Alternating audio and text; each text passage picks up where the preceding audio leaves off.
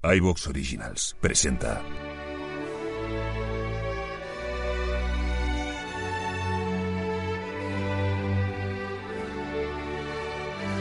Cronistas marcianos.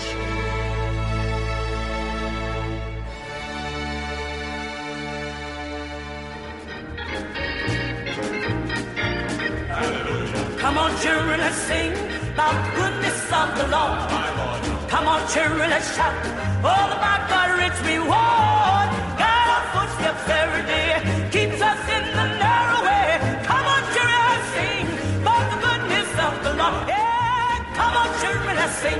Hola y bienvenidos a otro programa más de Cronistas Marcianos. En este traemos una sorpresa. No vamos a hablar de una película, sino de una serie y actual. Nos va a llevar a los acontecimientos previos de la Guerra de Secesión Americana y concretamente en la figura de John Brown. Ya la habéis acertado mucho, hablamos de la serie The Good Lord Bear o El pájaro carpintero, como se ve aquí en Movistar, ¿no? Pero tranquilo, intentaremos no hacer demasiado spoiler de la serie porque la intención es hablar de la parte histórica principalmente, contextualizar un poco la serie y hablar de la parte histórica. Y para ello me acompaña mi cronista de cabecera, David Martínez. ¿Qué tal, David? Muy buenas, encantado de estar aquí con este experimento, este nuevo experimento que, que has propuesto. Y la verdad es que la serie a mí me ha encantado, ya lo hablaremos, y el contexto también. Y además hoy es un programa muy especial, con lo cual yo tengo algo de miedito, ¿eh? ya lo digo también.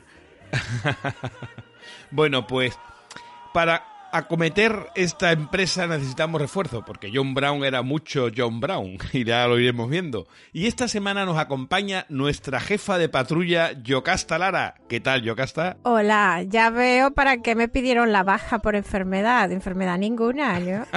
Era para... moscosos. Claro, era para montarse su propio tenderete. Ya veo, ya veo. Bueno, sin más dilación, comenzamos.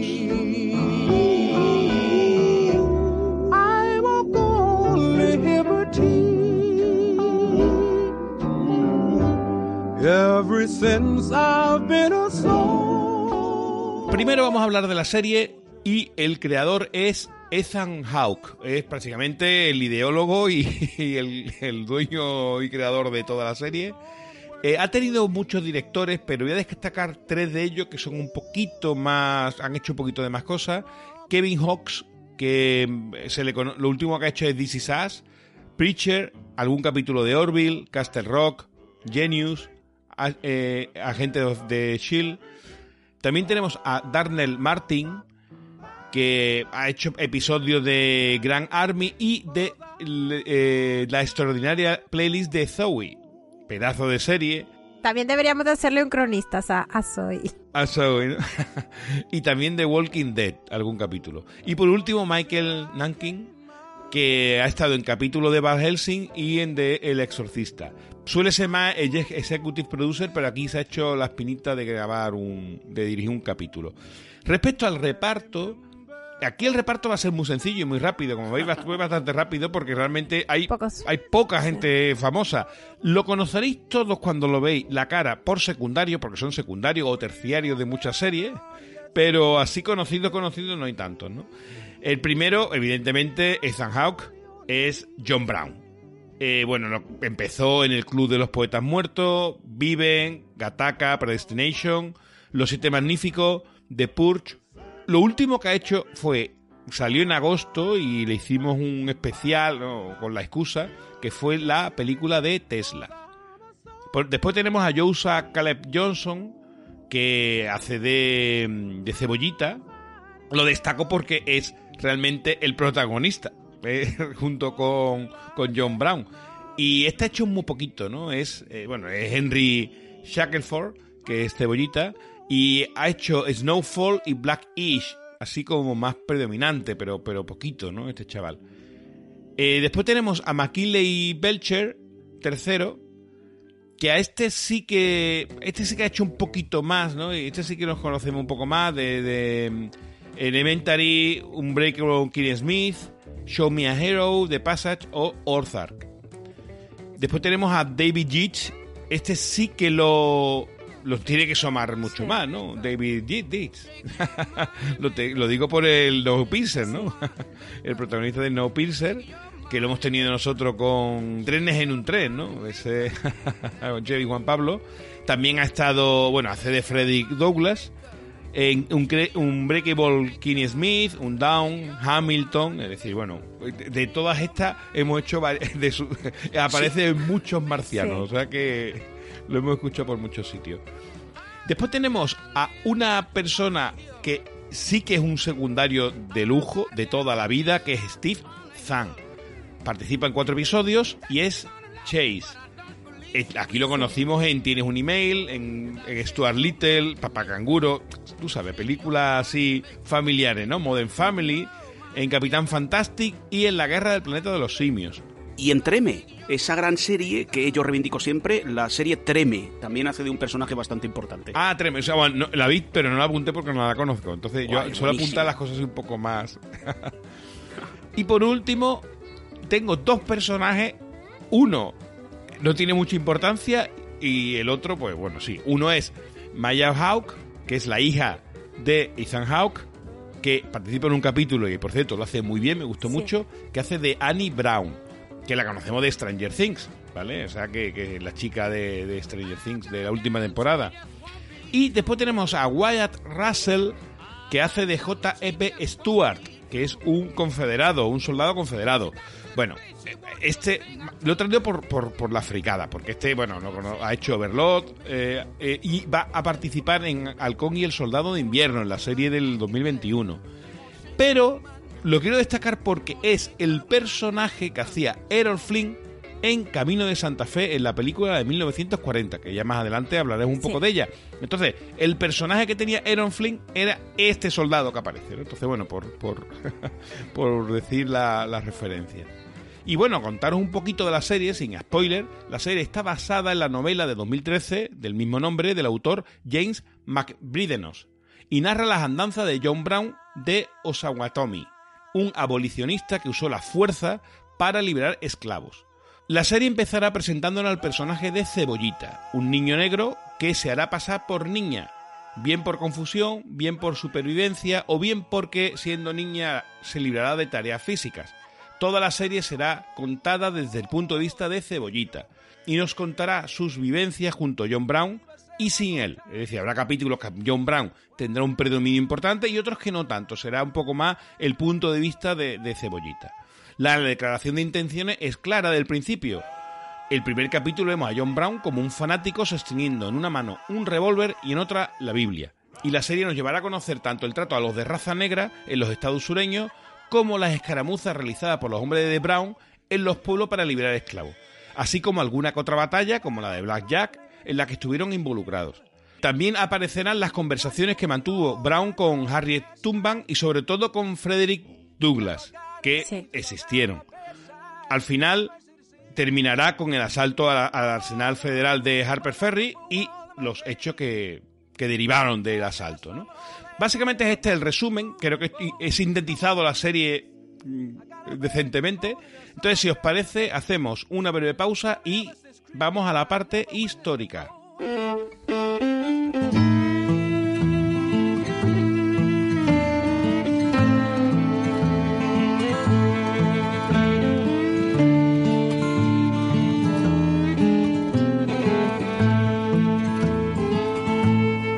I'm just a poor wayfaring stranger traveling through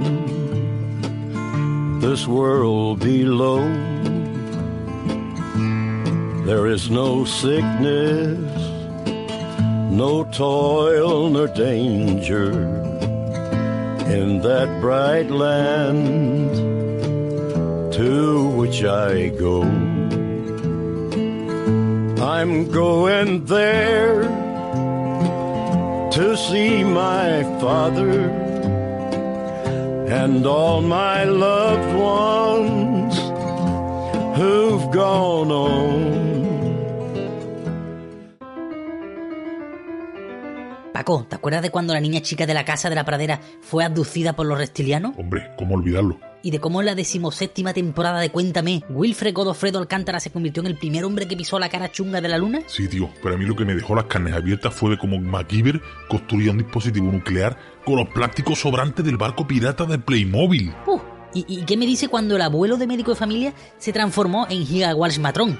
El monstruo con cabeza de abuelo de médico de familia. Y con el cuerpo del amigo del abuelo de médico de familia. Uy, uy, uy, mira, uy, tío, mira, la piel de gallina se me ha puesto. Qué grandes momentos nos ha dado los clásicos de la televisión, ¿verdad, Paco? Y qué bonito recordarlo. Especialmente mientras nos comemos estas setas al ajillo de colores que nos ha traído Primo Tonto. Venga, vale, ahora en serio. ¿Qué es lo que le quedaba por hacer al after show de la red marciana y todo el mundo lo estaba esperando? Pues en realidad no, pero venga, hostia, pues vale, pues está todo guapo. Análisis de episodios clásicos de series ya clásicas de la historia de la televisión clásica. Expediente X, Perdido, Friend, Battlestar Galáctica, Seinfeld, Los Simpsons. Juego de Tronos, The Wild, Futurama, Doctor en Alaska, Breaking Bad, Los Sopranos y, por supuesto, se ha escrito un crimen. O como la llamaba el tío de Ceballos, la vieja. Hombre, si ponemos su musiquita de fondo por algo, ¿no? Uy, ¿qué dice? ¿Te acuerdas cuando hicimos una invitación para el funeral de tu abuela con la música de Georgie Dan? Pero eso es porque mi abuela era una grandísima hija de mi bisabuela.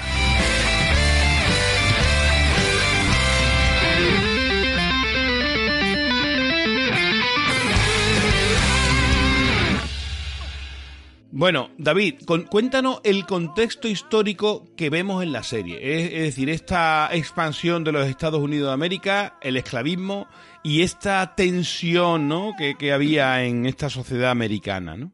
Sí, yo intentaré hacer eso, me voy a ir bastante atrás y ah, justamente intentaré acabar poquito después del último episodio de, de John Brown. Pero mi intención es explicaros de forma muy general, como siempre recuerdo, que me saltaré cosas, sintetizaré muchas cosas, pero es para hacernos una idea general y que investiguéis más, si os gusta, sobre esa expansión de los Estados Unidos que estuvo muy relacionada con la lucha entre abolicionismo y esclavismo. Bien, he de empezar por una ley muy importante que hubo en 1793, es decir, unos 20 añitos después de la, de la Guerra de Independencia, que fue la ley de esclavos fugitivos. Era muy importante porque obligaba a que los a los esclavos que se escapaban del sur, si los atrapaban, estaban obligados, entendiendo los estados del norte, a devolverlos a sus dueños, sin vuelta de hoja. Eh, eh, lo devolvían en caliente, como se podría decir ahora. Eh, seguimos y ahora hay una, una primera expansión de lo que será el territorio estadounidense, que es que en 1803 Napoleón vende a los Estados Unidos, a los pocos estados que había entonces, la Luisiana. La Luisiana que había sido un territorio eh, de España que lo había perdido, lo había cedido, entre comillas, en, en el Tratado de San Ildefonso, alguno que ya comentamos Sí. o en un Ministéricos, por ejemplo, y que supuso la ampliación de la mitad de lo que conocemos ahora como Estados Unidos, o sea, es toda la zona central, eso era lo que se conocía entonces como la Luisiana. Luego, en la Guerra de los Ingleses, que la comentamos hace poquito, poquito, poquito en Master and Commander, eh, ya aprovecharon los Estados eh, Unidos en esta... Se ha de reconocer que desde que se independizaron empezaron con una, una intención de, de- ocupar territorios y de expansión bastante fuerte. Y es aquí donde aprovecharon para ocupar territorios como por ejemplo eh, la Florida, que había sido parte española y, parte inglesa, y entonces empezaron a ocupar otros territorios que hoy conocemos como estadounidenses. Punto clave, primer punto clave, 1820, el compromiso de Missouri.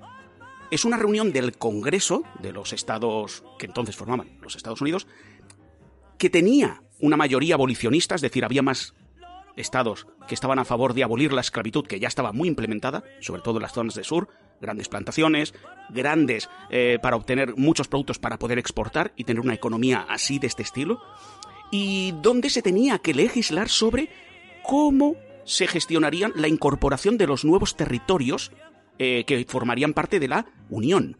Eh, esa expansión hacia el oeste llevaría a que al ocupar más territorios tenían que decidir que cómo se gestionaría esa balanza muy, muy, muy, muy, muy que estaba totalmente equilibrada entre abolicionistas y esclavistas.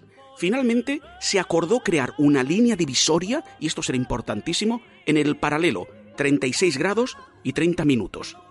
¿Vale? Es un paralelo que si buscáis cualquier mapa mm, os daréis cuenta, incluso hoy en día mm, se nota bastante políticamente y económicamente eh, quién formaba parte de cada estado.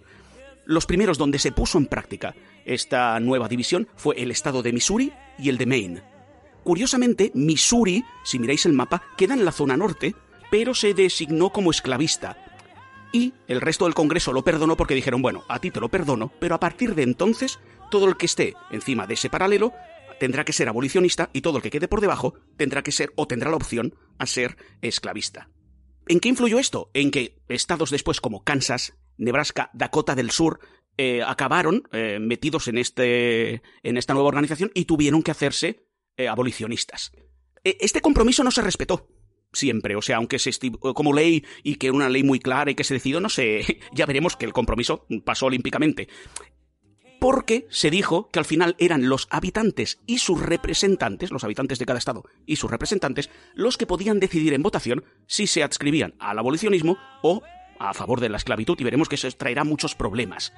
1830, el conocido como el Sendero de Lágrimas, un nombre muy bonito para una desgracia muy grande, que es la expulsión de los territorios ah, de los pueblos indígenas para hacia el oeste, para la expansión de todos los estados que quedaban al este. O sea, es que ha salido en mil películas, en mil series, este abandono hacia lo que luego serán las reservas. De momento no tanto.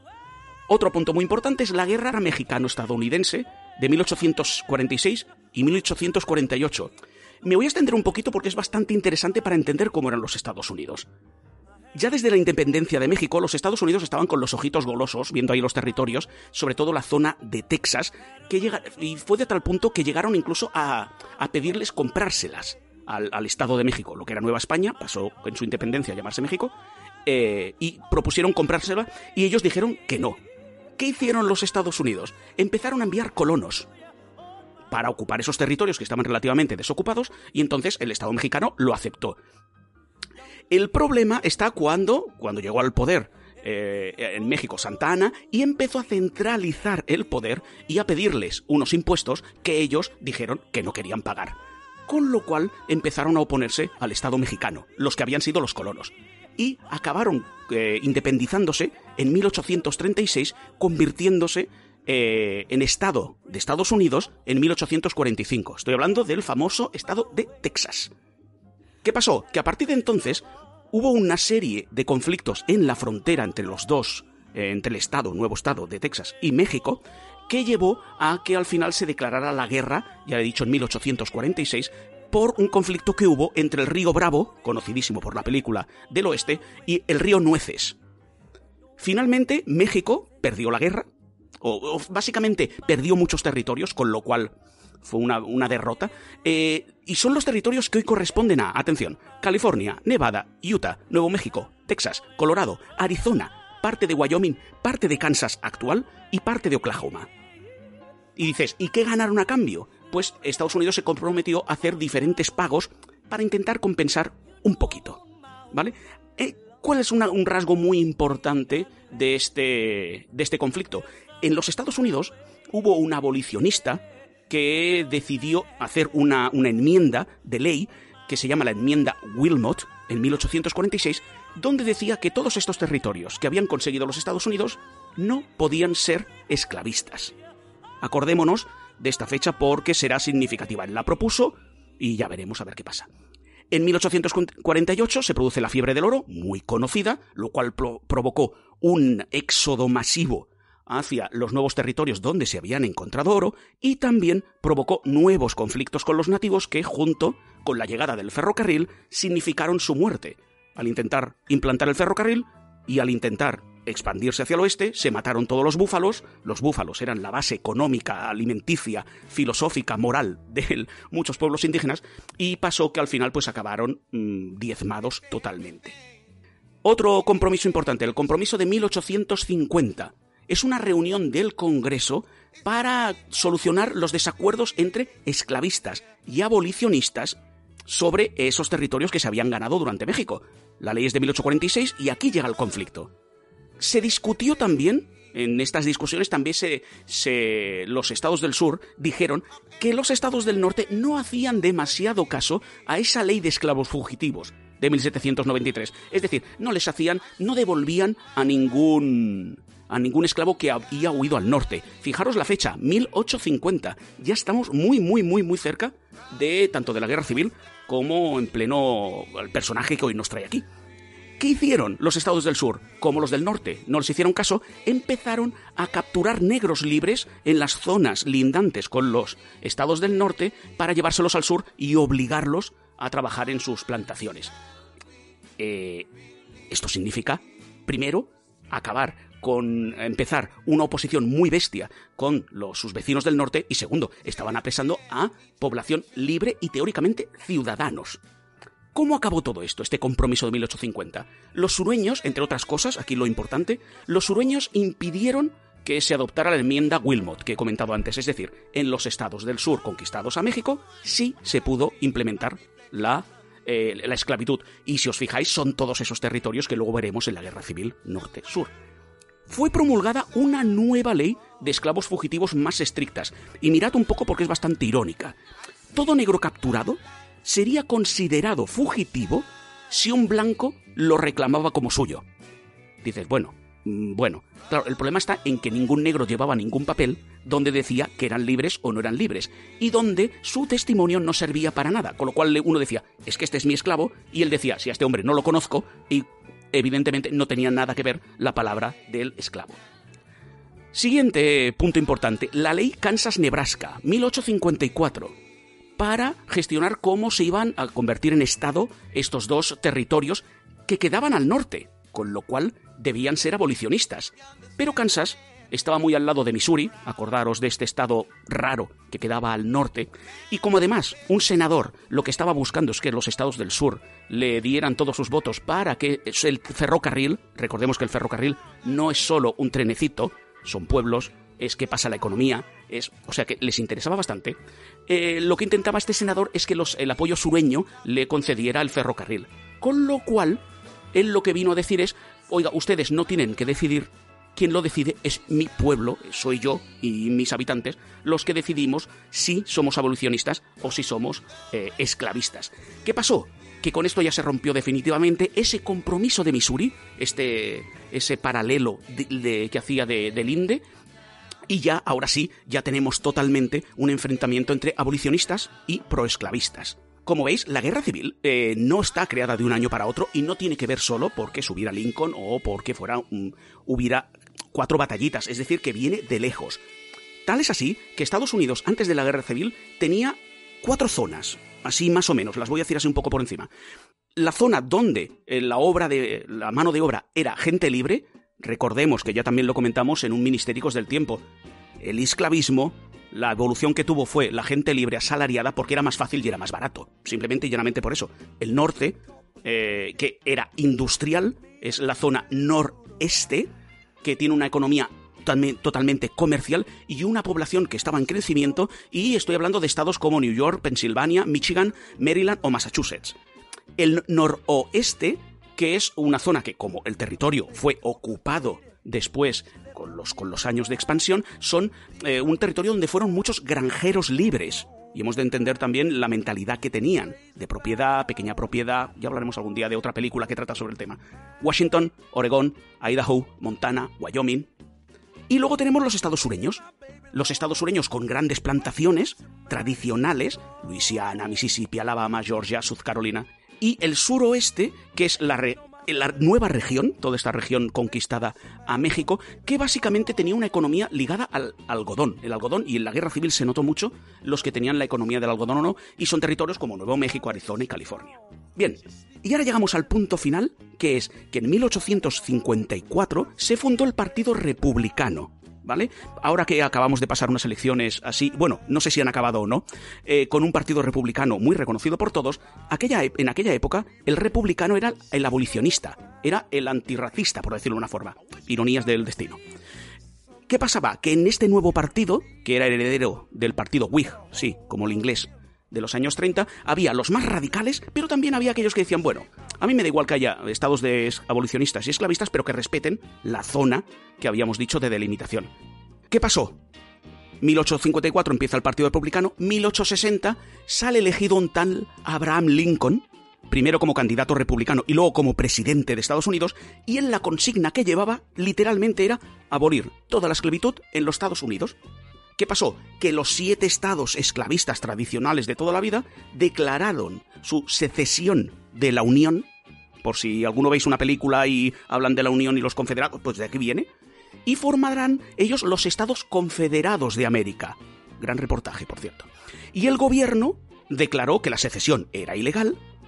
Y aquí viene algo que comentaremos muy muy al final, es que los sureños atacaron Fort Summers, que es lo que tradicionalmente se considera como el inicio de la Guerra Civil Americana, el 12 de abril de 1861.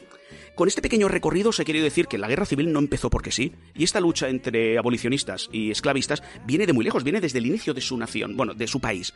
Con lo cual, eh, este personaje, John Brown, lo único que hizo fue participar de algo que ya venía siendo eh, normal en toda la vida norteamericana. Bueno, yo creo que ha quedado bastante claro en la situación y el contexto con todo lo que ha contado David. Bueno, hacemos otra pequeña pausa y volvemos con Yocasta.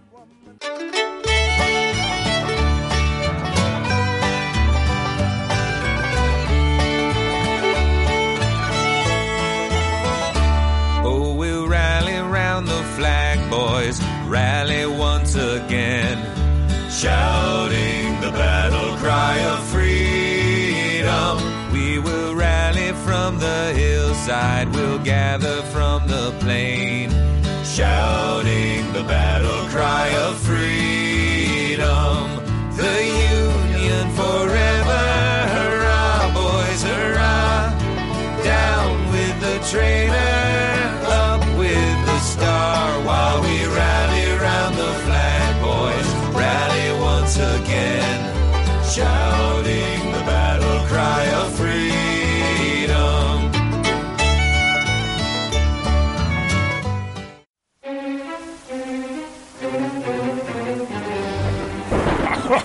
Federico, está todo listo. Prepárate para presenciar un milagro. ¿A qué milagro se refiere, amo? Al de la vida, por supuesto. Descorre el tejado, saquemos los pararrayos. Sí, amo. En unos minutos, un voltaje inconcebible traerá un soplo de vida a mi criatura. ¡Más altura, Federico! Lo que usted mande, amo. Ahí están esas nubes negras, rápido. ¡Sí! ¡Sí! ¡Sí! ¿Ha funcionado, Herr Doctor? Aún es pronto. Sus órganos deben estar reactivándose. Oh, sí, está vivo. Jugones está vivo. Me haré famoso por todo el globo terrestre. Excuse me, pero si la Tierra es plana. ¿Cómo? Federico, Sí, amo. ¿qué cerebro le pusiste? Pues uno de un tal normal. Abnormal. Dios de mi vida. Aquí veo yo muy poco cable, ¿eh? ¿No tendrá una torre 5G de esa? Ah, desenchúfalo. Anda, Federico. Como usted mande, Doctor. Pues eso, que el canal lúdico está de nuevo entre nosotros y ahora se llama Jugones. Con los programas de siempre y otro nuevo que haremos como el de... Que se suscriban y lo descubran ellos mismos, ¿no? Sí, amo. Lo dicho, entrad en iVoox, buscad Jugones y suscribíos.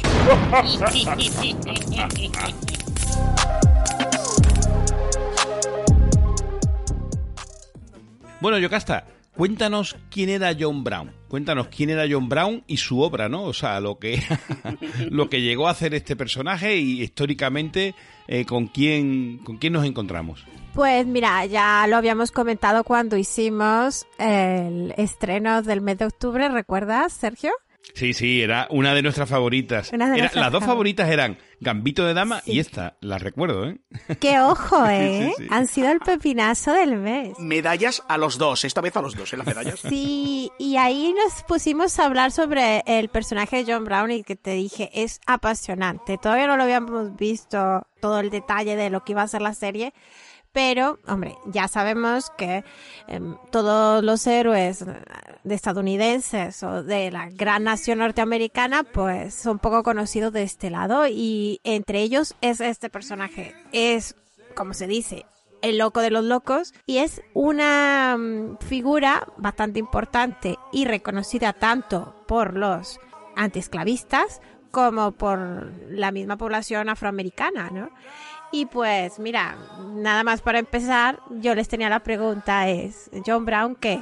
¿Héroe o terrorista? Como David sabrá que él sí es más aficionado a la historia norteamericana, pues hay una cierta población revisionista que está tratando de cambiar los recuerdos que hay en la gente, incluso lo que está escrito en los libros, y de cierta manera se le quiere dar esa imagen de, de hombre violento que fue pues un asesino y realmente lo que hizo prender la mecha del barril de la pólvora, pero para una gran población, sobre todo la afroamericana, pues es un espartaco. Y en eso seguramente me darán la razón. Es que la pólvora ya estaba puesta desde hace siglos. Es decir, no, e- ese hombre, si no hubiera sido él, hubiera sido otro. Pues sí. Bueno, la verdad que, que eh, depende del el punto de vista que lo vea, ¿no? Para, para ellos era un libertador, Sí. para los sureños era un terrorista, pero claro, hay que entender las situaciones. Pues pa- poniéndolo en contexto, vamos a tener que él nace en justamente el año 1800. Su infancia, pues, fue de un niño de una familia bastante acomodada. Su padre, pues, se dedicaba a la curtición de, de las pieles, que luego fue un oficio que le heredó. Y pues desde pequeño ya vio la diferencia de trato entre los niños con los que él jugaba, que eran negros, y él que al ser blanco, además de ser de una posición acomodada, pues tenía unos privilegios y por nada, por las mínimas, pues ya sabemos cómo se les castigaba a esos niños negros. Eso él le dio mucho para preguntarse por qué sucedía. Aquí tenemos los principios de sus reflexiones, ¿no? Pues se casó a los 20 años, tuvo siete hijos, se enviudó y luego tuvo 13 hijos más. Entonces en total tuvo pues 20 y eh, suficientes ya sea para hacer dos equipos de fútbol o un gran ejército como lo tuvo él, ¿no? Como lo veremos en la serie, la mayoría de los que estaban peleando con él pues eran hijos suyos o eh, familiares cercanos y eso te da el plus de, como sabrá Sergio, ¿no? La fidelidad que se tiene entre los familiares peleando contigo no lo va a tener nunca. Su educación religiosa fue muy importante dentro del mundo este evangélico, pues eh, fue muy conservador e incluso él pensaba dedicarse a, ser el, líder de, de, la iglesia local de, de, la región donde él estaba en ese entonces viviendo, pero por cosas del destino, pues tiene que emigrar a otra zona. Y cuando tiene 35 años empieza un proyecto bastante importante para eh, dotar de educación a los niños de las plantaciones y a los niños de los campos donde de la zona cercana donde él estaba. Por supuesto, esta es una cosa que se que se oponía a todo lo que estaba sucediendo porque sabemos que estaba mal visto ayudar a, a, los niños negros. Entonces, a pesar de eso, bueno, él tuvo conflictos en, la población de vivía, pero ya, ya se distinguía con ser un hombre un poco violento en reacción. Cuando es en 1847, él se muda a Springfield, el pueblo de los Simpson, por supuesto, y ahí es donde empieza a asistir a la lectura de este señor que podamos ver en la serie, que es Frederick Douglass y entonces es cuando empiezan los movimientos activistas. También conoce ahí a Harriet Tubman en todas esas reuniones. Y cuando estamos ahora en el 1849 se muda a Nueva York, a una comunidad que se estaba formando, que esto era como un proyecto social en Nueva York. Y ahí era un refugio eh, de esclavos, camuflado totalmente, por supuesto. Ahora vamos a llegar a la época ya de los de, la década de los 1850, que es más o menos eh, donde vamos a ubicar la, la, serie que hemos visto. Y aquí él forma eh, una liga, uh, le llamamos liga, que era un grupo de hombres blancos que eh, se dedicaban a boicotear las labores de los cazadores de esclavos, que como bien mencionaste antes, David, pues era la gente que estaba eh, a cambio de dinero, pues hacían, trataban de, recapturar a los esclavos negros que habían huido hacia el norte. Vamos a empezar ahora la etapa de lo que le llaman el Bleeding Kansas que esos eran los, bueno, fueron los meses más violentos que, que ocurrieron en la zona de Kansas, que como ya bien dijiste, fue un estado nuevo que se formó y hubo muchísimos conflictos. Tantos que, bueno, en pocos meses fueron 56 muertos, así que se pueden imaginar. Ahora vamos a ubicarnos, ahora sí ya llegamos a, la serie, que es en el año 1855. Aquí vamos a tener el, bueno, nace en 1800, pues tiene exactamente pues 55 años. Es un hombre bastante mayor, aunque Ethan Hawke, como lo hemos mencionado, es el, el rey de la sobreactuación. Pero bueno, al final, al final lo hace bastante bien. Pues ese señor, que es un señor bastante mayor para el contexto de- del perfil de edad de, de- de esa época, porque ahora mismo pues un hombre de 55 años no es un anciano, pero en esa época pues bastante, este, eh, la vida dura pues eh, equivaldría a mucha mayor edad. Entonces pues ahí eh, sus cinco de sus hijos que estaban viviendo en la zona esta limítrofe tiene un conflicto con unos esclavistas, los esclav- unos esclavistas de Missouri, por controlar el territorio. Entonces, pues, ¿qué hizo? Eh, eh, aquí ya empieza la, la etapa violenta. Pues, eh, con un cargamento de armas se va y bastante munición. Se asienta ahí en, en los y entonces pues empieza sus guerrillas abolicionistas en la región y empieza a hacer ruidillo. Eh, Son esas escenas que vemos al inicio de la serie. Y entonces, pues, empieza a hacer un rostro conocido. Entendemos que no había fotografías, entonces reconocer un hombre solo por un dibujo, eso ya tenía telita. Y, bueno, ahora nos vamos a, ir a la localidad de Lawrence, que también vamos a ver esto en la serie. Aquí tuvo un conflicto bastante, bastante fuerte, que es eh, donde después de ciertos eh, eh, campañas de, ¿sabes?, disparos y cosas de ese tipo, pues eh, se entera de que había una familia de esclavistas que estaban en la región, y entonces le hacen una visita. Esa es la, una, esa es una de los episodios más fuertes que vemos en la, en la serie y a esta le llamaron la masacre de Potawatomi. No vamos a entrar en detalles de lo que sucede porque no, como antes dijo Sergio, no vamos a decir específicamente lo que sucede, pero bueno, en este, en esta situación pues se eh, capturan a dos de sus hijos. Ahora nos vamos a ir a la famosa batalla de Blackjack. Esta fue pues victoria para los abolicionistas. La vemos también en la serie. Bueno, vemos una mini batalla, pero bueno, de Black ya. Una mini batalla. eh, entendemos que estas batallas son entre 25 personas, que tampoco es eh, una gran batalla de las guerras modernas, pero eh, bastante sangrientas serán también. Aquí eh, todo pasa, es que además todo pasa en, en pocos meses. En, en cuatro o cinco meses pasan muchísimas batallas y es cuando él se va formando su nombre de, de- de líder de guerrillas. Y entonces ahora vamos a llegar al 30 de agosto de esta- del mismo año 1856. Había pasado casi dos meses de, de- de la victoria en Blackjack. Ahora es la batalla de Osawatomi. Recordemos que ese era uno de los nombres que a él se le daban. No se le dan por esta batalla, se, se le dio porque vivía en la zona. Y esta fue victoria. Aquí pierden los abolicionistas, eh, ganan los proesclavistas. Y en, eh, desgraciadamente muere uno de sus hijos eh, Frederick, que eh, lo ponen en la serie distinto a como realmente era, no, no era nada parecido a eso. Y, y entonces es cuando empieza a ganar esa super fama, donde a modo de 300 hombres contra 20, pierden la guerra, pero gana un gran nombre.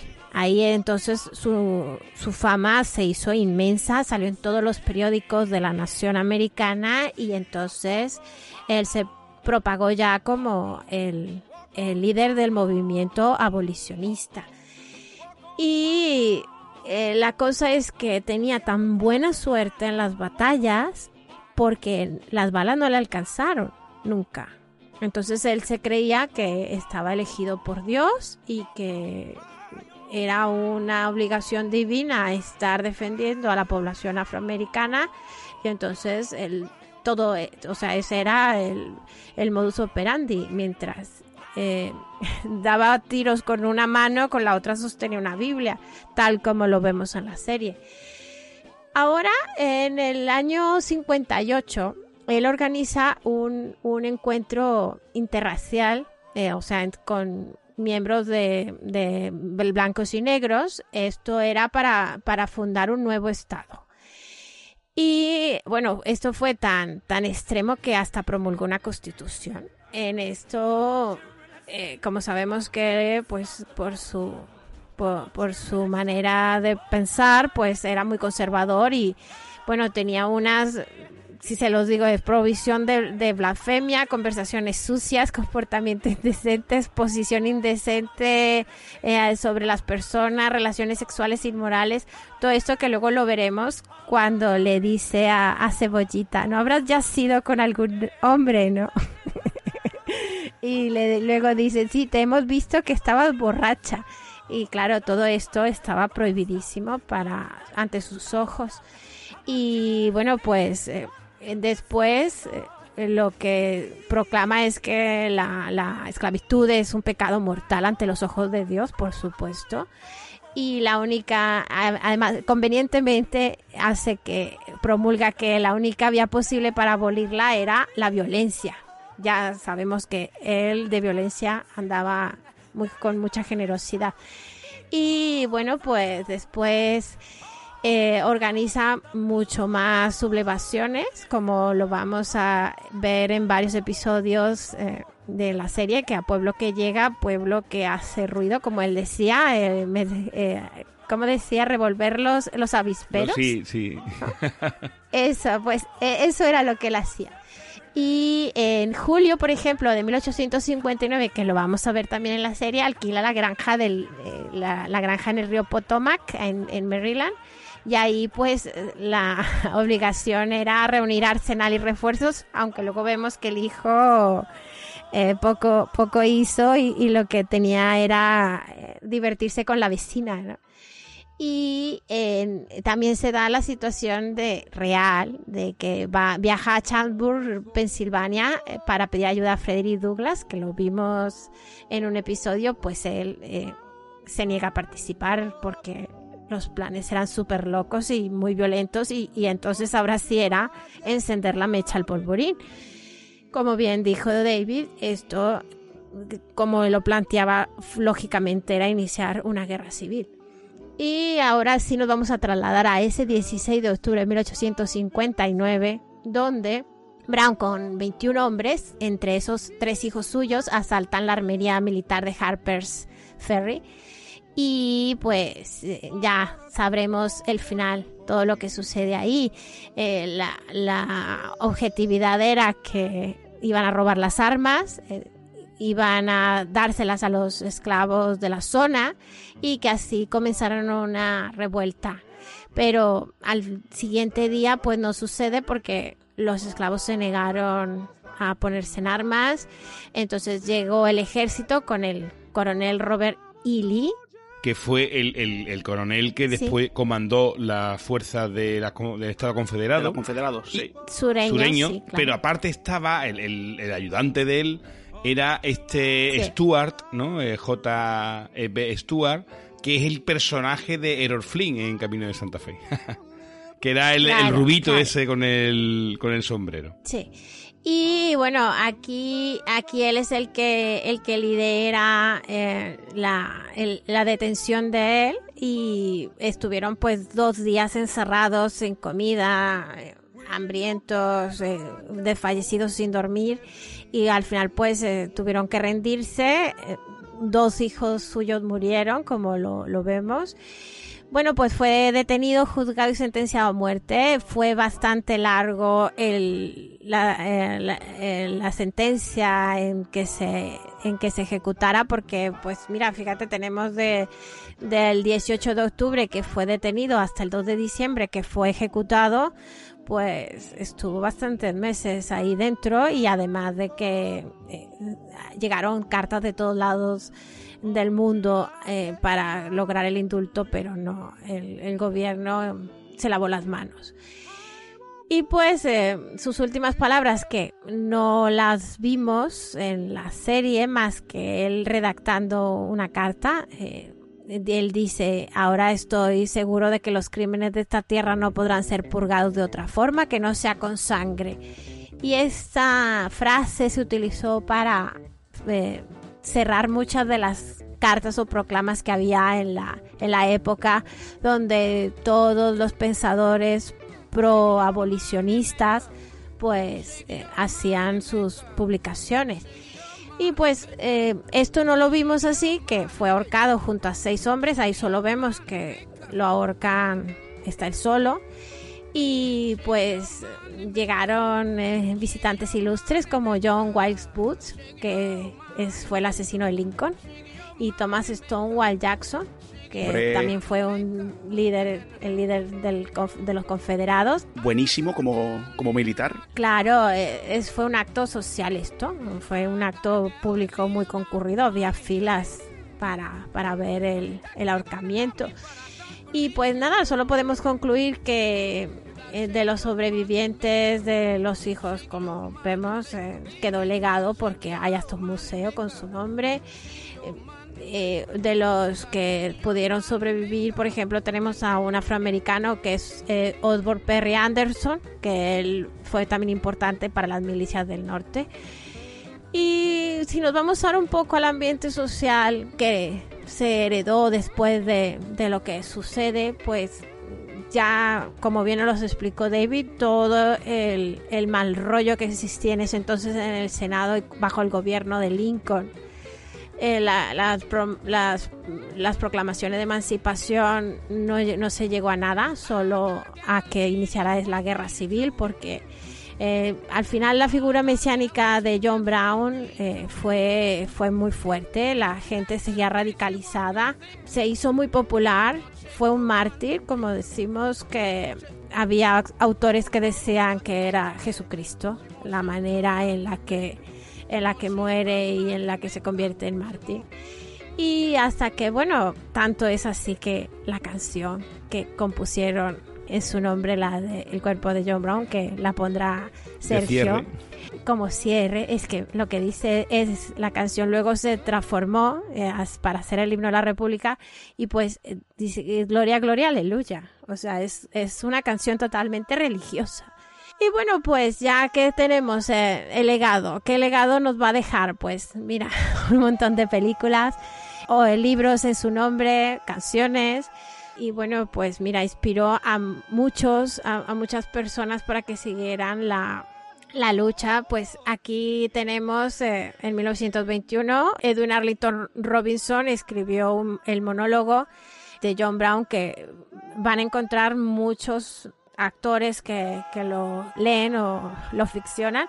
Y bueno, tenemos luego la película que, que ahora mencionó Sergio, la de Santa Fe, El tren de Santa Fe de 1940 de Michael Curtis. En 1974 el grupo Kansas pues hiz- hizo su, su disco donde la portada era John Brown empuñando un arma. También tenemos en, en la película de Azules y Grises, Sterling Hayden da vida a John Brown. En la favorita serie de Sergio Norte y Sur que la ha visto estos días. eh, la, la serie eh, de 1985. Aquí Johnny Cash interpreta a John Brown. Tres minutos. Nosotros esperando, esperando. ¿Cuántos episodios son, Sergio? Son, eh, en total son eh, 12, 12 la primera temporada y otros 12 la segunda temporada, 24 creo que son. Eh, pues, ahí, él los vio todos y al final en YouTube estaba el vídeo con De tres, tres minutos de Johnny Cash. Bueno, pero también hay que deciros que en esa serie, pese a la Sí. parte rosa ¿no? y romántica, todo lo que ha contado David, todo eso está en la primera temporada y lo explican muy bien. Incluso te terminan. Sí. De hecho, de aparte de John Brown sale muy poco, pero las, las repercusión de John Brown para el inicio de la guerra civil sí que aparece. Es decir, se ve como tanto los sureños como no quieren que eso ocurra más, como los norteños como ven la salida que va por ese camino. Es decir, te- te- esa parte sí. que te la narra bastante bien la serie. La, se- la segunda temporada ya en la propia guerra civil, que tienes que verla con un con el Google delante, con un maps, o sea, con un mapa y enterándote de las batallas y tal, porque es van a un detalle impres- impresionante, pero claro, pasan por encima, pero para enterarte bien necesitas un poco ese background paralelo, ¿no? E- Ese background, claro. Eh, bueno, también tenemos que en el año 2000 el grupo punk Rancid le dedica la canción Meteor of War. En 2013 Jane McBride pues publica la novela de The Good Lord Beer, donde pues relata su vida, que además ganó el Premio Nacional de Literatura ese año. En 2020, pues la serie eh, se vuelve real porque ya adapta el libro. Menos mal que estaba todo hecho y grabado antes del COVID, si no, no lo hubiéramos perdido. Bueno, y ha tenido muchos retrasos por todo el tema de Estados Unidos, hay que recordarlo, ¿eh? Claro, claro. Lo retrasaron porque en, en, en plena en plenos enfrentamientos entre afroamericanos, etcétera, allí en Estados Unidos, se iba a estrenar y tuvieron que retrasarlo. ¿eh? Sí, sí, sí. Y bueno, nada más para cerrar, recordar cuando le preguntaron a Malcolm X eh, si un blanco podría unirse a la unidad afroamericana, pues él respondió, pues sí, tal vez. John Brown si estuviera vivo. Ah, pues muy bien. Yo creo que hemos dado aquí un recorrido completo a la figura de John Brown. Y ahora vamos a ver un poco, como siempre sabéis, estas diferencias que hemos encontrado en los hechos reales. Ya algunas no la ha anticipado Yocasta. Yo voy a comentar unas cuantas y, y Yocasta creo que tiene algunas más. Lo primero es el personaje de Cebollita, ¿no? Eh, el Henry Stackelford, o Henrietta, ¿no? Como le dicen. Henrietta. Esto completamente ficticio. En el libro es otro personaje también, pero bueno, al final es prácticamente igual. Por otro lado, este personaje de ficticio además nos da el punto de vista de Cebollita, ¿no? De, de, de, este personaje, con lo cual nos está condicionando su punto de vista, que para mí es bueno. Es bueno, pero no Sí. estamos viendo la figura constantemente de John Brown, sino estamos viendo, a veces vemos a John Brown y otras veces vemos la situación en la que vivía la población afroamericana, ¿no? Los esclavos en... Sí.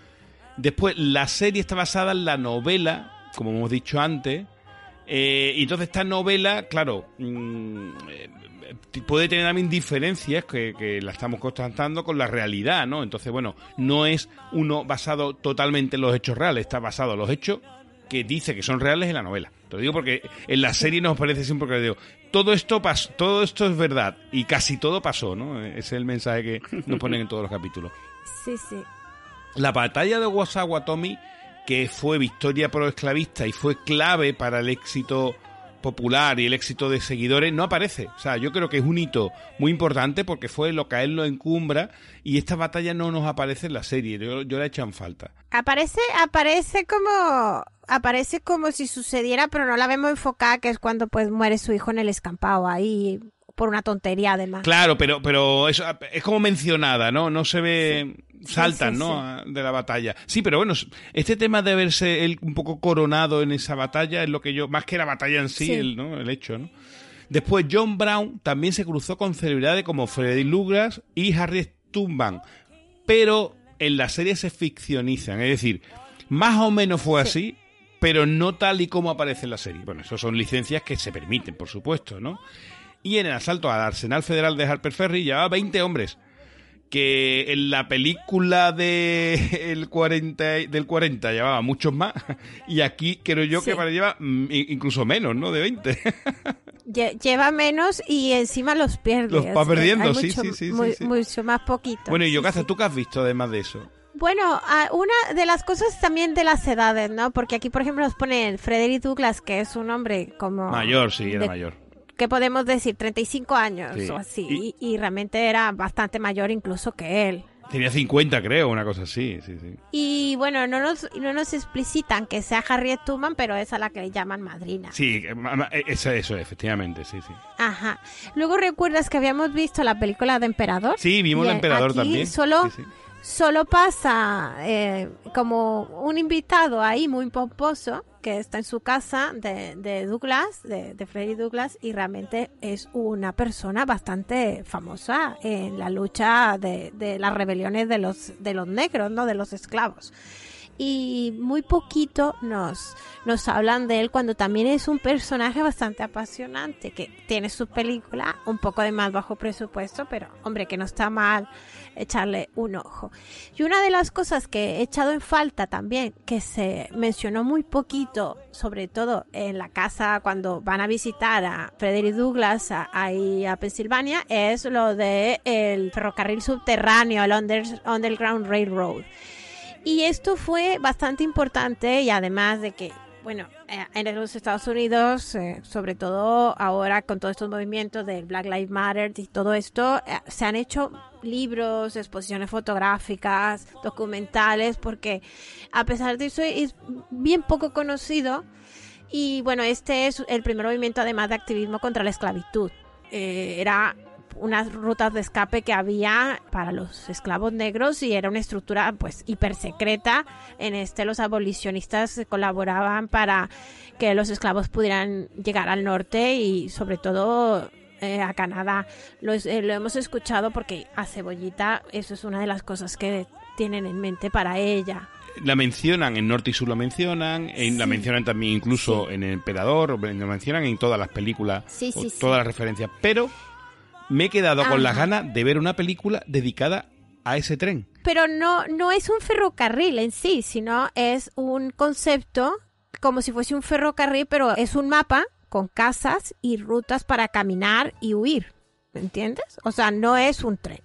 Eh, había túneles que la gente utilizaba que a lo mejor eran antiguos por, por la minería o así, donde la gente se quedaba escondida y luego a lo mejor los utilizaban para estar ahí algunos meses y luego ellos caminaban de noche. De, de hecho, hay una de- mm, exposición fotográfica donde alguien recrea que, bueno, es, es una mujer, ahora he olvidado su nombre, es, es nieta eh, o bisnieta de activistas que además pues eh, sus abuelos fueron esclavos y, y ellos lo vivieron. Entonces ella lo que hace son fotos en nocturnas para recrear lo que lo que pasaba a un esclavo al huir Ujú. entonces ellos se movían por las noches porque de hecho esto sucedía desde pues mira desde principios del siglo XIX estuvo sucediendo y entonces ellos lo que hacían era darle refugio a, a los, a los esclavos, que lo vemos en casa de Douglas, que hay un sótano, eh, que hay unas escaleras, pues el sótano era para meter a la gente ahí, le daban comida,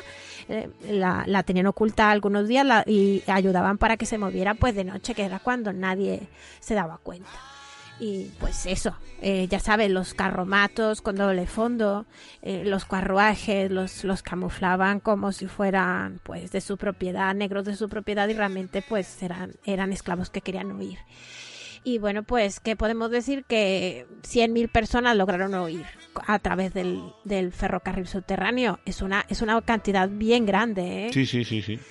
Y, y lo curioso es que como yo creo que por eso también se puede prestar a confusiones, es que utilizaban terminología ferroviaria. Entonces eran conductores y maquinistas, eran quienes ayudaban a, o guiaban a los esclavos, tenían las estaciones, que esos eran los, los pisos francos, bueno, pisos francos, no, los lugares francos, para esconderse durante el día, que eran pues eso, eh, sótanos, eh, cuevas, eh, túneles antiguos y cosas parecidas y, y entonces pues eh, durante el día pues estaban ocultos eh, los pasajeros obviamente eran los esclavos y los carriles las rutas y todas las vías del tren eh, no eran del tren eran para ir caminando Sí, de caminando, vale, vale, Sí. vale, ya he entendido. claro ya he entendido. claro bueno, pues para vamos a la última sección, vamos a ver, vamos a evaluar eh, la serie y David, tú qué cómo la evalúas, que la prueba, la suspendes y qué, qué argumento tienes. Claro, el problema es que me puede mucho, como se diría, el hype. Me ha enc- la serie me ha encantado. Y como, como parte histórica, refleja muy bien el sentimiento de, de la época y el personaje. Pero creo que después, y sobre todo después de lo que habéis explicado, creo que está ficcionado mucha cosa. Hay mucha exageración del personaje de John Brown. Pese a que creo que la esencia sí la mantiene.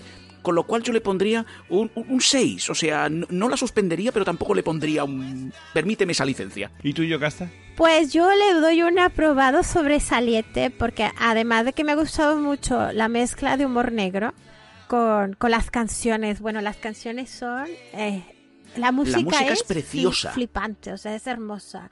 Sí. Y, la, y la manera en la que, en que la van metiendo con, con las escenas. Y, y el personaje, yo creo que el personaje se han quedado cortos, porque el personaje era mucho más loco y estrambótico que lo ponen. Y lo único que nos chirreaba y nos reíamos de eso era la sobreactuación de Ethan Hawke, pero creo que en realidad era todavía peor. O sea, eh, el John Brown real todavía era más excéntrico, eh, gritaba más, es- eh, era como si, ¿sabes? Como si se hubiera ido de fiesta con Pocholo y fuera así a tope siempre. Eh, entonces, eh, yo, yo lo veo bastante realista y a mí me encantó. Sí, mira, yo en mi caso Vamos, ya sabéis que yo me he pegado una panzada de ver películas y series de la temática estas últimas semanas casi importante. O sea, Sí.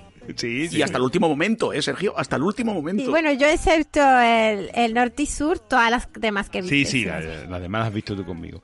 Eh, de hecho, las veíamos a la vez y las íbamos comentando. Sí, sí, sí, la comentábamos. Sí, sí, sí. La veíamos a la vez y la íbamos comentando. Mira, eh, yo en mi caso, de todo lo que he visto, ¿qué pasa? Que to- casi todo lo que existe, excepto esta serie y Emperador, todas las demás son desde el punto de vista del hombre blanco.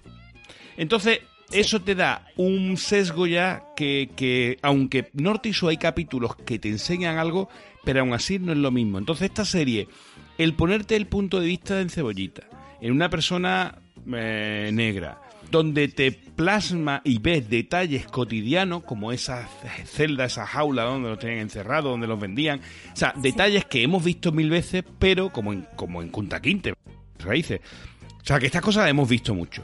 Pero esta serie te lo... A mí, sinceramente, me ha gustado mucho ese punto de vista. Y después, la parte histórica es decentemente fiel. Es decir, tampoco estamos ahora a un nivel de, de exactitud eh, brutal, pero para mí ha sido bastante decente, bastante decente con sus licencias. Sí. Y para mí yo, por todo esto, la apruebo. La apruebo bien aprobada. Y, sab- y sabes qué sucede en esto? Que a nosotros nos pasa como por ejemplo con el Ministerio del Tiempo. Que es eh, la, la historia española la tenemos más asimilada y la conocemos mejor. Y cuando nos mencionan un hecho, no necesitan mostrárnoslo eh, cinco minutos, diez minutos, porque ya sabemos de qué se va a tratar.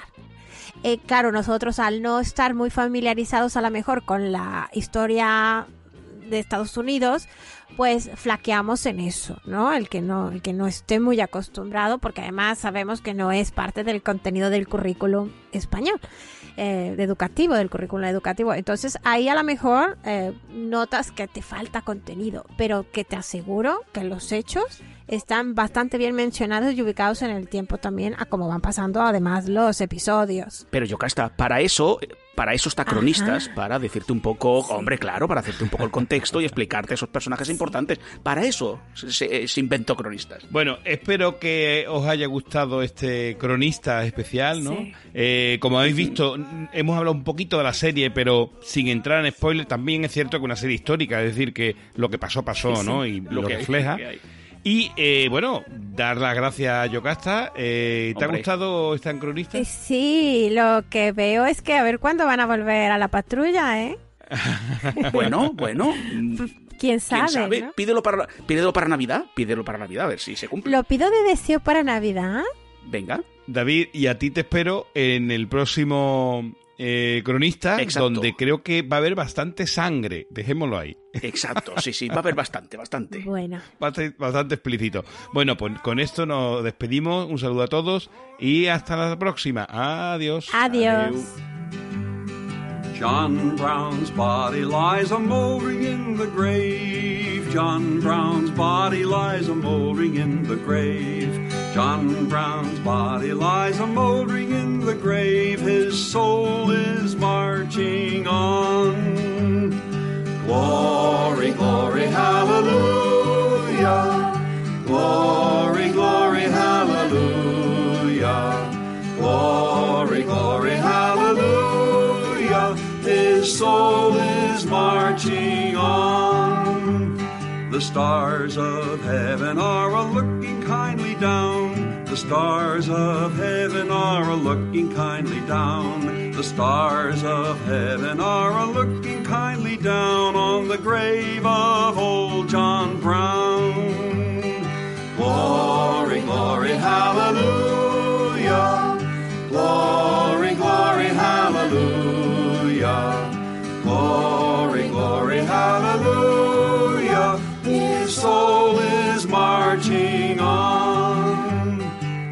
To be a soldier in the army of the Lord.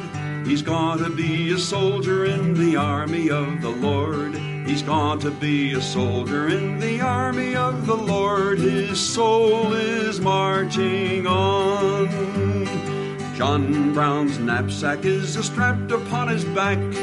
John Brown's knapsack is strapped upon his back. John Brown's knapsack is strapped upon his back, his soul is marching on. Glory, glory, hallelujah!